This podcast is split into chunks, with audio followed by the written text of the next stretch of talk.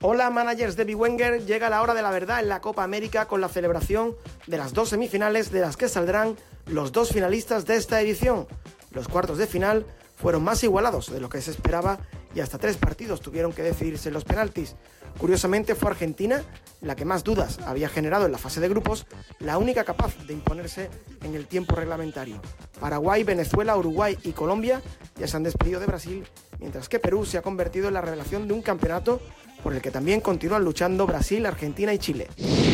Antes de pasar a los dos choques de semifinales, vamos a hacer un repaso por lo ocurrido en la ronda de cuartos de final. Brasil y Paraguay fueron las primeras selecciones en jugar y no pudo la canariña derribar el muro de los de Berizo, a pesar de que el cuadro paraguayo jugó buena parte del choque con un hombre menos por la expulsión de Balbuena. No obstante, los jugadores brasileños no obtuvieron malas puntuaciones y se perfila como una selección bastante recomendable para los dos próximos encuentros. A los de Tite les espera un encuentro muy duro en semifinales ante Argentina. La albiceleste por fin pudo ganar con cierta solvencia un partido. Los de Scaloni tumbaron a Venezuela por dos goles a cero. El partido se puso muy de cara para el combinado argentino gracias al tempranero gol de Lautaro Martínez, que ha sido fundamental, como Rodrigo de Paul o Acuña en el cambio positivo que ha experimentado la selección argentina a lo largo de la presente Copa América. Es cierto que se complica su presencia en la final por el choque ante el anfitrión Brasil, pero talento tiene de sobra Argentina como para que la semifinal se presente abierta. Colombia y Chile protagonizaron el choque más igualado de cuartos de final, tanto es así que la Roja tuvo que alcanzar su pase a la semifinal en los penaltis. En un partido de poco brillo para los delanteros, volvió a sobresalir Elix Pulgar, que está cuadrando una Copa América muy destacada, aunque el trabajo de Aranguiz también ha sido sobresaliente hasta la fecha. En Colombia muy poco de Falcao durante el torneo y poca confianza de Queiroz en Duban Zapata, que había sido clave en la fase de grupos.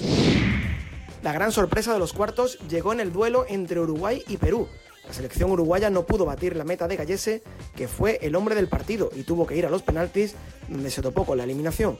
Poco acierto de los hombres de ataque de Uruguay y muy buen trabajo colectivo de Perú, con una defensa férrea y muy combativa, que tuvo en Advíncula o Abrán sus jugadores más destacados. A la selección peruana le queda por delante ahora el reto de eliminar a Chile para pisar la final. Con todo esto, es muy importante recordar que los jugadores de Brasil, Argentina, Chile y Perú jugarán dos partidos más, por lo que es determinante ir fichando jugadores de estos equipos y alinearlos y vender a aquellos futbolistas que resten en vuestros conjuntos de las selecciones que perdieron en cuartos de final. Los jugadores que no estén jugando pero pertenezcan a estas selecciones, aún en competición, también son interesantes. Quizás no para las semifinales, pero sí para el tercer y cuarto puesto, ya que ese partido suele dar lugar a muchas rotaciones. Además, cualquier lesión o cambio obligado puede terminar dando puntos inesperados que pueden ser claves en la victoria final en vuestras comunidades. Y hasta aquí nuestro último programa sobre esta Copa América. Esperamos haberos ayudado. Es la hora de poner punto y final a esta bonita competición. Disfruten.